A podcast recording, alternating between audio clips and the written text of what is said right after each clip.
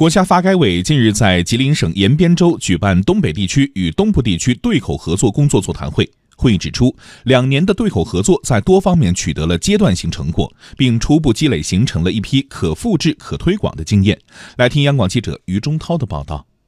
二零一七年，国务院对外公布东北地区与东部地区部分省市对口合作工作方案，东北三省四市与东部三省四市明确对口合作关系。座谈会上，有关单位负责同志做经验交流发言，介绍了工作进展情况和主要做法。吉林省发改委主任安贵武介绍，与浙江省共同签署对口合作协议以来，目前吉林省十二个地市与浙江地市全部建立结对关系，推动吉林资源对接浙江资本。这些年来，我们共招商引进浙江项目一百零一个，总投资九百四十六六亿元。再一个，我们就是推动吉林的产品。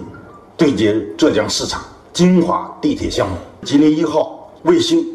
和德清的地理信息产业园和宁波的内贸外运航线。两年多时间，东北和东部地区对口合作在干部交流、创新创业、产业合作、园区共建等方面取得了重要的阶段性成果。逐步构建政府、企业、研究机构和其他社会力量广泛参与的合作体系，并在实践中积累形成了一批可复制、可推广的经验。国家发改委地区振兴司政策统筹协调处处长许新：上海是我们国家的经济中心、金融中心、航运中心；大连实际上是我们东北地区的航运中心、金融中心。所以他们的合作聚焦在港口之间的合作，深圳和哈尔滨的合作呢，创新合作。哈工大的这个校友在在深圳创业的非常多，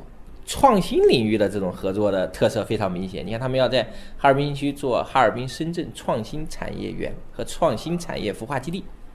长春和杭州的合作呢，它反而在民营经济的合作上又做得很好。因为杭州我们都知道电商之都嘛，各地实际上啊通过这两年的发展，他们探出了很很多很有特色的东西。国家发改委副主任罗文在会议中提到。今年对口合作将继续坚持政府引导、市场运作，坚持地方主体、国家支持的对口合作推进模式，坚持重点突破、互利共赢的对口合作工作方向，围绕体制机制创新、产业对接互补和平台载体建设，落实对口合作重点任务，积极借鉴东部地区民营经济发展经验，进一步放宽民间资本准入的行业和领域，